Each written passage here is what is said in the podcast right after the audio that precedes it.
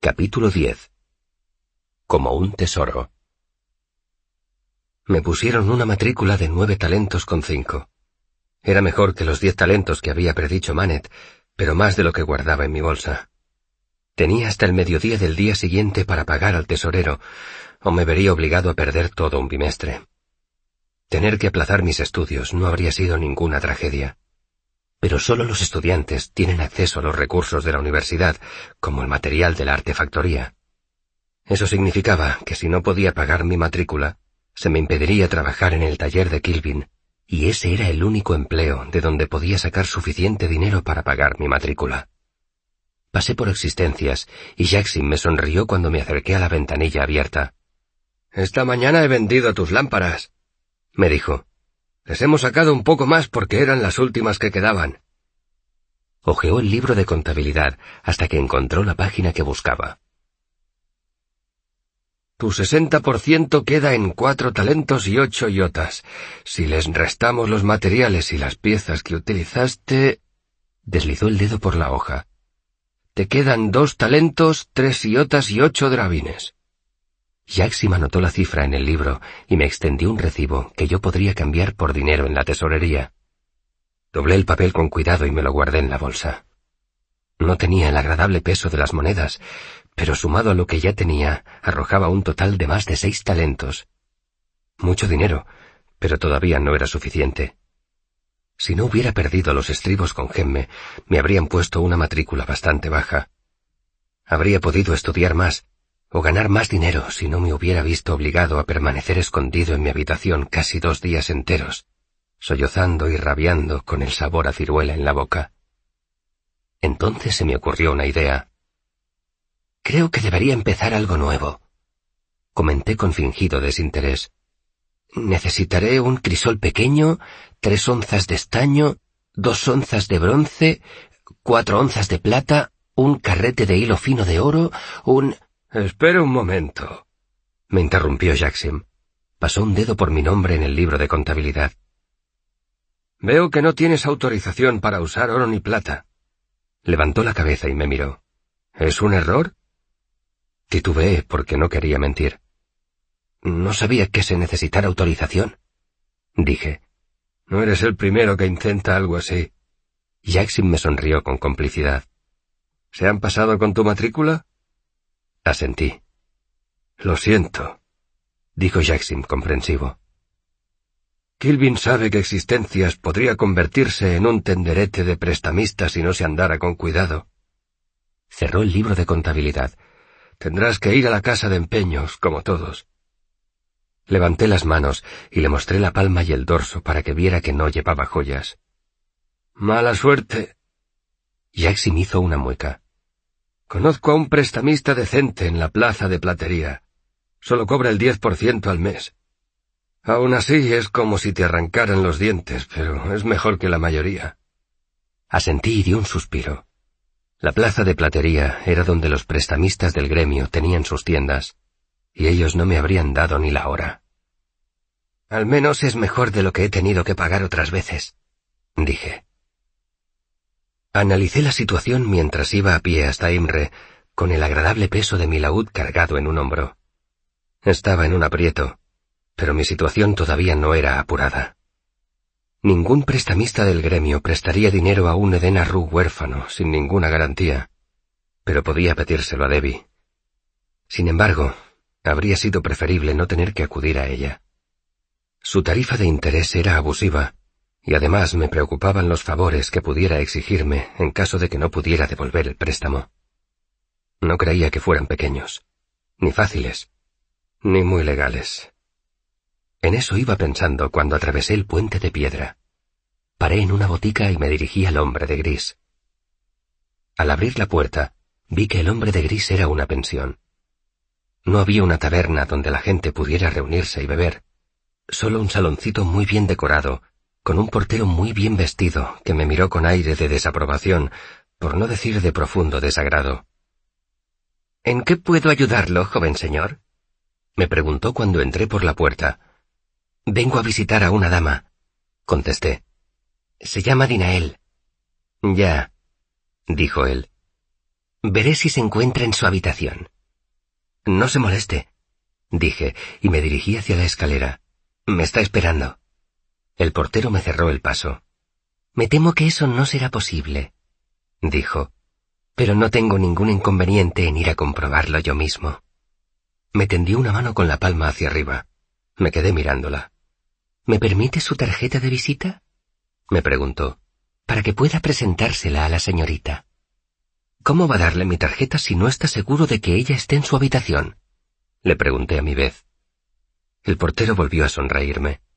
Era una sonrisa tan elegante, educada y profundamente desagradable que tomé buena nota de ella y la grabé en mi memoria.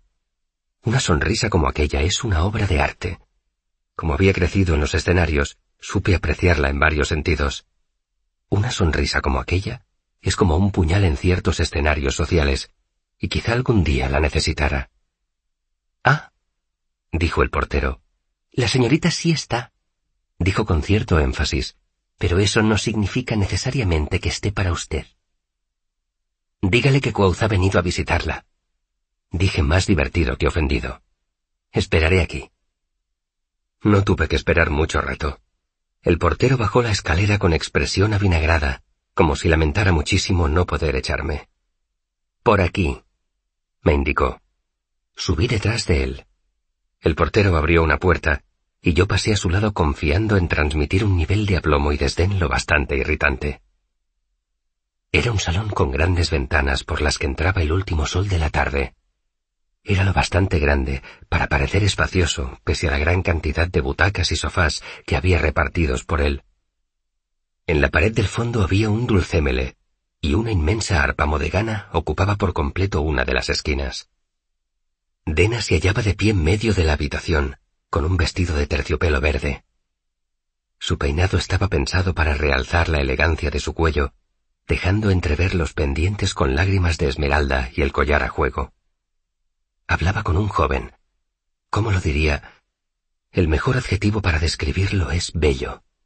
Tenía un rostro suave, bien rasurado y unos ojos grandes y oscuros. Parecía un joven noble que llevara de mala racha demasiado tiempo para que pudiera considerarse algo pasajero. Su ropa era elegante, pero estaba arrugada. Llevaba un corte de pelo pensado para ir rizado, pero se notaba que no se lo había cuidado últimamente. Tenía los ojos hundidos, como si no hubiera estado durmiendo bien. Dena me tendió ambas manos. Hola, Quoth, dijo. Ven, te presentaré a Geoffrey. Es un placer conocerte, Quoth, dijo Geoffrey. Dinael me ha hablado mucho de ti. Eres una especie de... ¿Cómo lo llamáis? ¿Brujo? Sonreía abiertamente, sin ninguna malicia. Arcanista, más bien. Dije tan educadamente como pude. Brujo recuerda demasiado a las tonterías de los libros de cuentos. La gente nos imagina con túnicas negras hurgando en las entrañas de pájaros. ¿Y tú? Joffrey es poeta, dijo Dena. Y muy bueno, aunque él se empeñe en negarlo. Sí, lo niego, confirmó él, y la sonrisa se borró de sus labios. Tengo que marcharme. Tengo una cita con gente a la que no conviene hacer esperar. Besó a Dena en la mejilla, me estrechó la mano con cordialidad y se fue. Es un chico muy sensible, dijo Dena mientras veía cerrarse la puerta. Lo dices como si lo lamentaras, comenté. Si fuera un poco menos sensible, quizá pudiera meter dos ideas en su cabeza al mismo tiempo. Y quizá entonces las dos ideas se frotarían y harían saltar una chispa. Bastaría con un poco de humo, así al menos parecería que ahí dentro estaba pasando algo. Suspiró. ¿Tan corto es? No, dijo ella meneando la cabeza. Solo es confiado. No tiene nada de calculador, y desde que llegó aquí hace un mes no ha hecho otra cosa que tomar decisiones erróneas. Me metí la mano en la capa y saqué un par de paquetitos envueltos con tela, uno azul y otro blanco. Te he traído un regalo. Dena estiró un brazo para coger los paquetitos, aunque como si estuviera desconcertada. De pronto, lo que unas horas antes me había parecido una idea excelente parecía ahora una estupidez. Son para tus pulmones, dije con un poco de vergüenza. Sé que a veces tienes problemas, ¿Y cómo sabes tú eso si no es indiscreción? me preguntó ladeando la cabeza. Lo mencionaste en Trevon, respondí. He investigado un poco. Señalé uno de los paquetes. Con eso te puedes preparar un té. Plumiente, ortiga muerta, loham. Señalé el otro. Esas hojas las hierves con un poco de agua y aspiras el vapor. Dena miró uno y otro paquete. Dentro he metido unos papelitos con las instrucciones. Expliqué. El azul es lo que tienes que hervir para aspirar el vapor. Dije. Azul, por el agua. Ella me miró. ¿Acaso el té no se prepara también con agua? Dijo. Parpadeé varias veces seguidas. Me sonrojé y fui a decir algo, pero Dena rió y sacudió la cabeza. Solo era una broma, dijo con ternura. Gracias. Es el detalle más bonito que nadie ha tenido conmigo desde hace mucho tiempo. Fue hasta una cómoda y guardó los dos paquetitos en una caja de madera ornamentada. Veo que te van bien las cosas. Observé señalando la bonita habitación. Dena se encogió de hombros y miró alrededor con indiferencia. Es a Kellyn a quien le van bien las cosas. Me corrigió. Yo solo aprovecho la luz que irradia.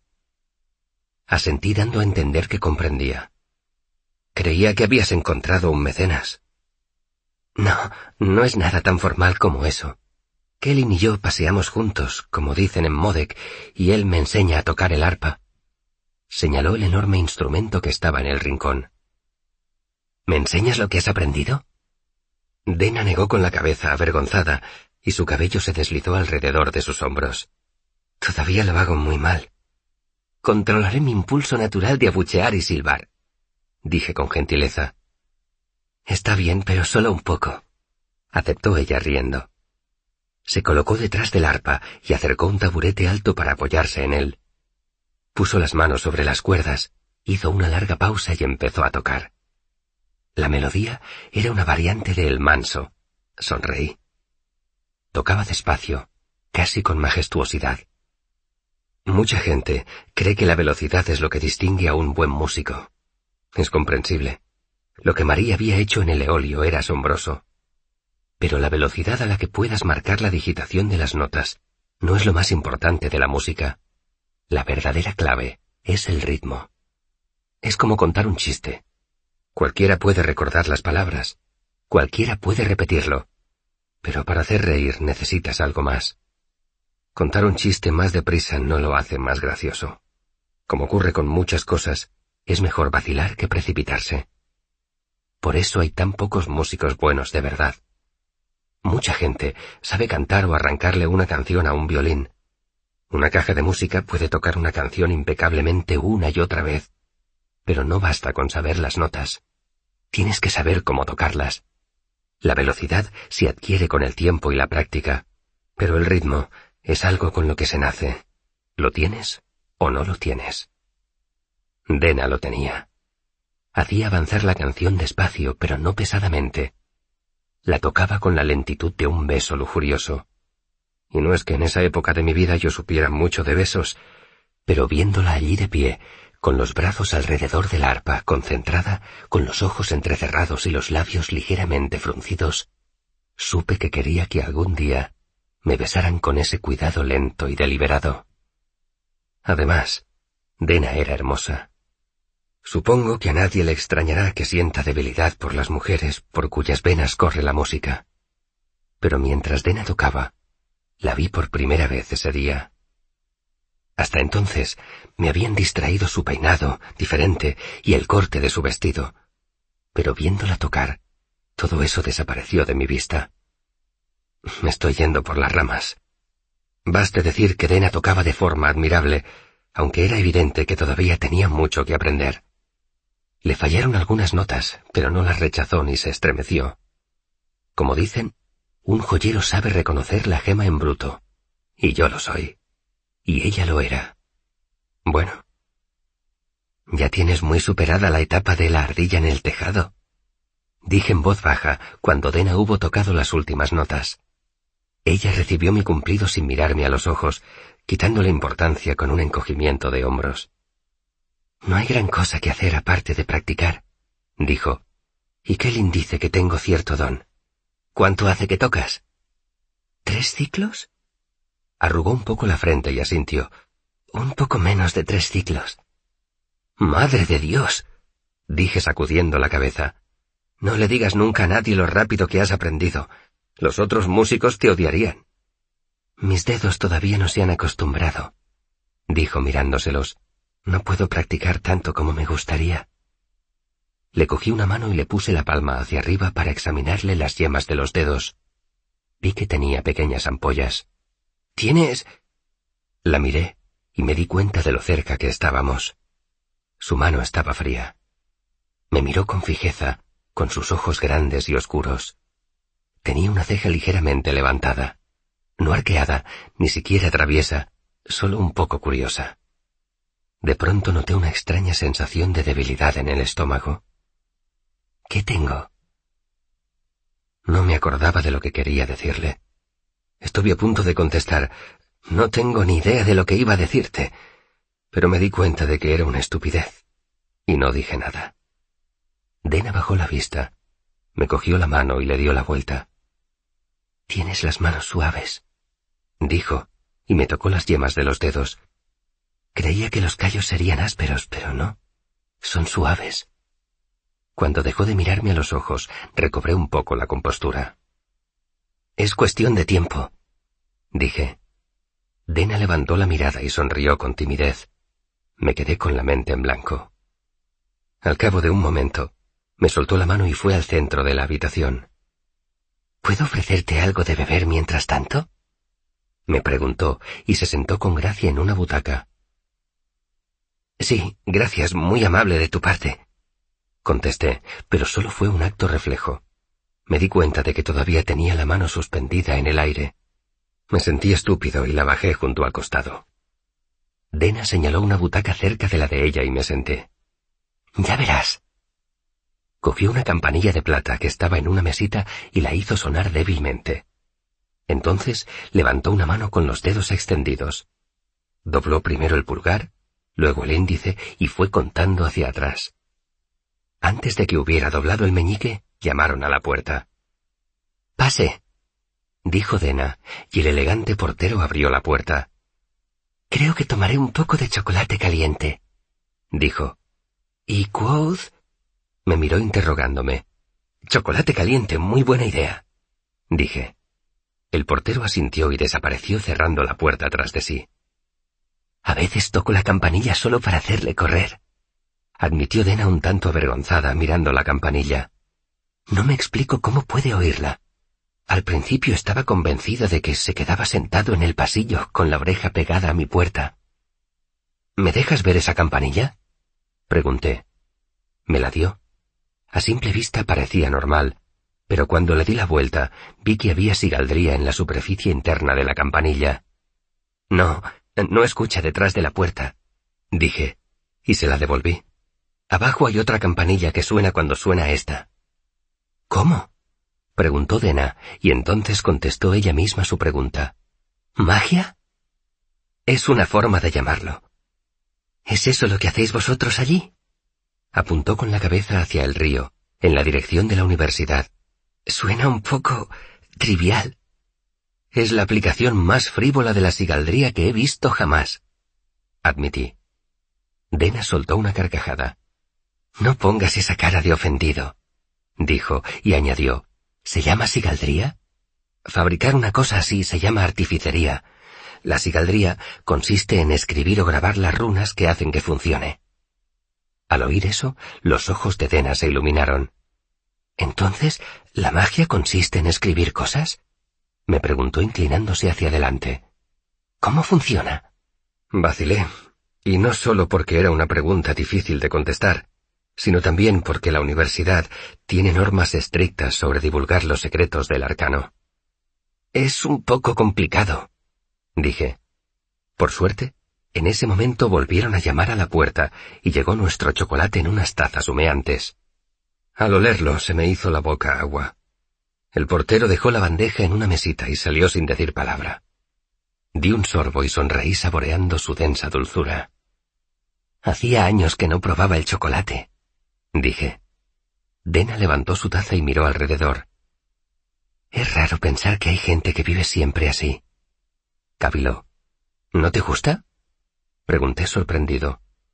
Me gustan el chocolate y el arpa, respondió. Pero me sobra la campanilla y tener una habitación tan grande solo para estar sentada. Frunció ligeramente los labios. Y detesto que siempre haya alguien vigilándome, como si yo fuera un tesoro que alguien pudiera intentar robar. ¿Quiere eso decir que no hay que guardarte como un tesoro? Dena entrecerró los ojos por encima de la taza, como si no estuviera segura de si yo hablaba en serio. No me gusta estar encerrada bajo paño y llave, aclaró con un deje de severidad. No me importa que me ofrezcan unas habitaciones bonitas, pero si no tengo libertad para ir y venir, es como si no fueran mías. Arqueé una ceja, pero antes de que pudiera decir nada, ella hizo un ademán para quitar importancia a sus palabras. Bueno, tampoco es eso, suspiró, pero estoy segura de que Kellyn está informado de mis idas y venidas.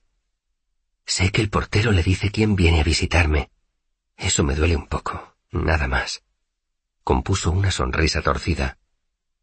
Supongo que debo de parecerte terriblemente desagradecida, ¿verdad?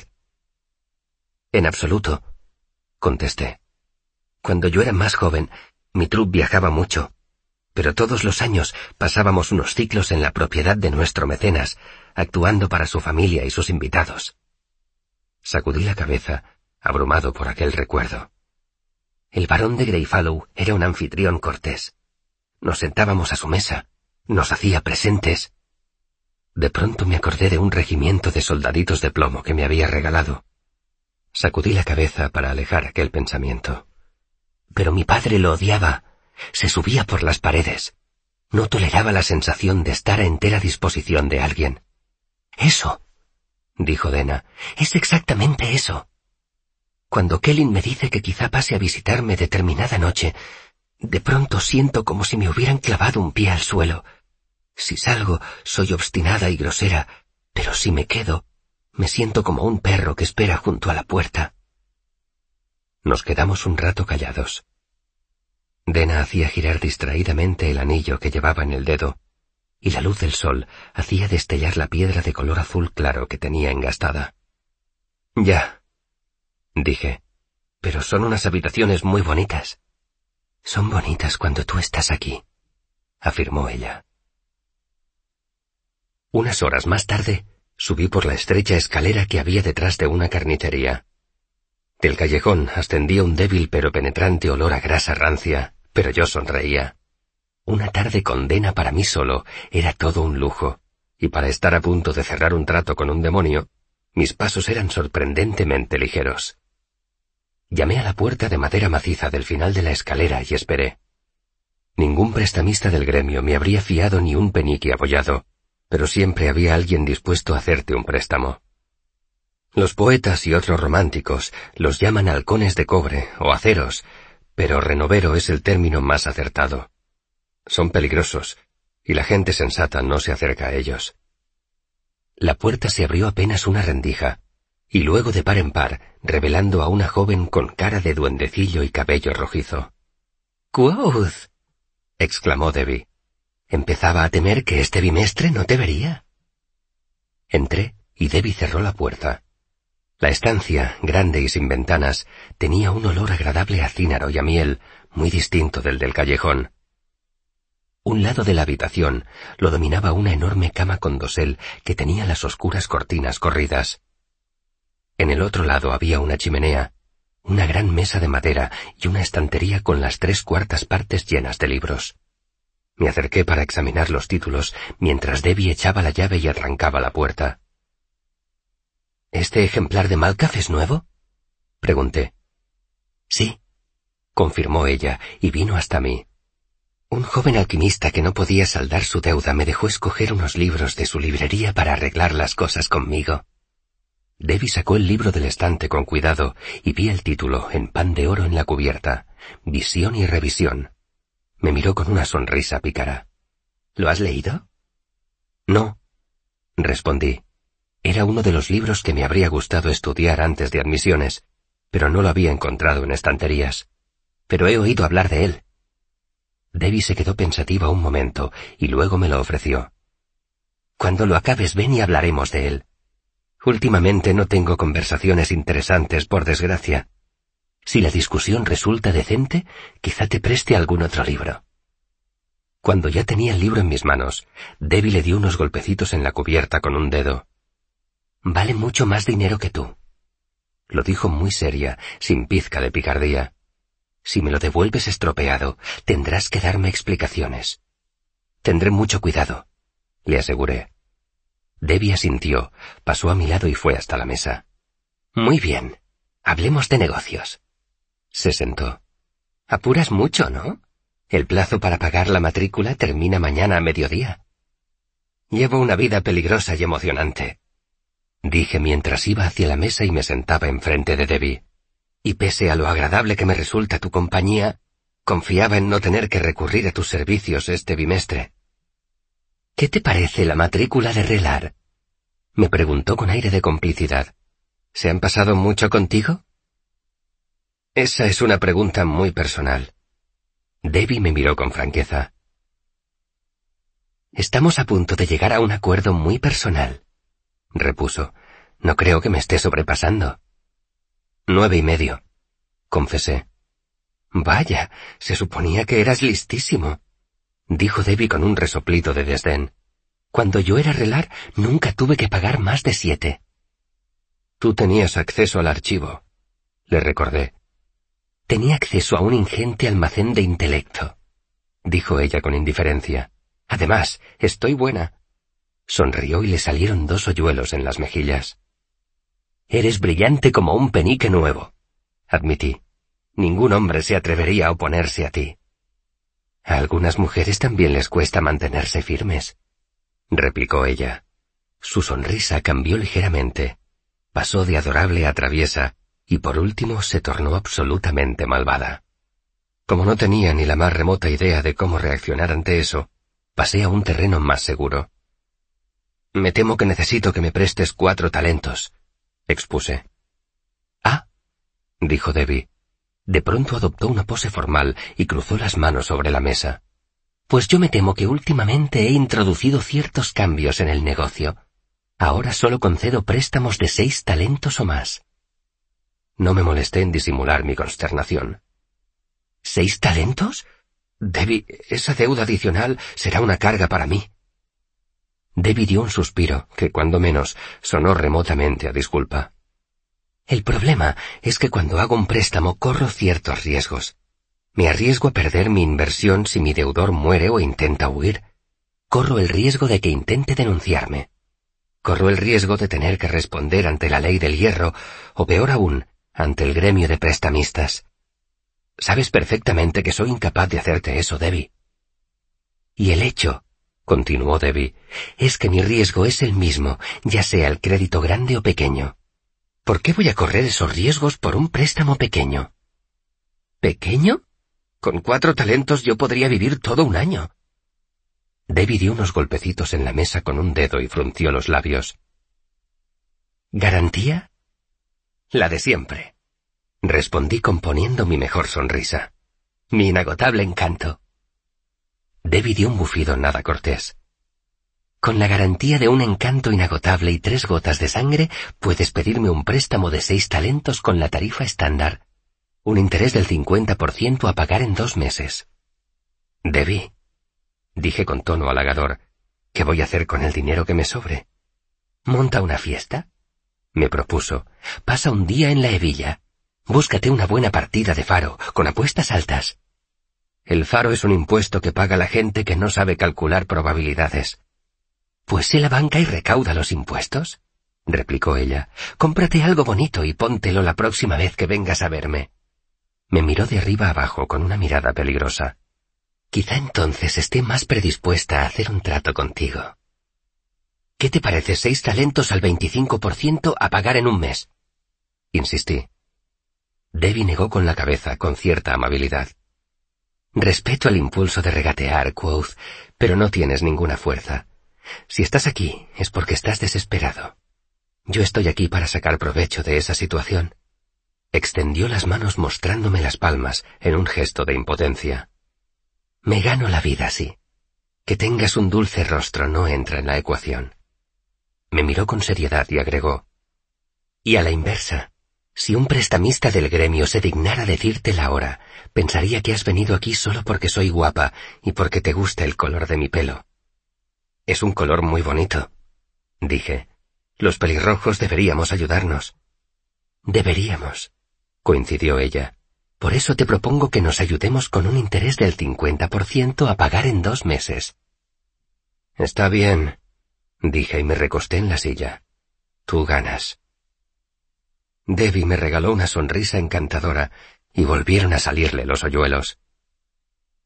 Solo podría ganar si los dos estuviéramos jugando. Abrió un cajón de la mesa y sacó una botellita de cristal y una aguja larga. Estiré un brazo para cogerlas, pero en lugar de acercármelas, Debbie me miró con aire pensativo. Ahora que lo pienso, ¿podría haber otra opción? Me encantaría tener otra opción, reconocí.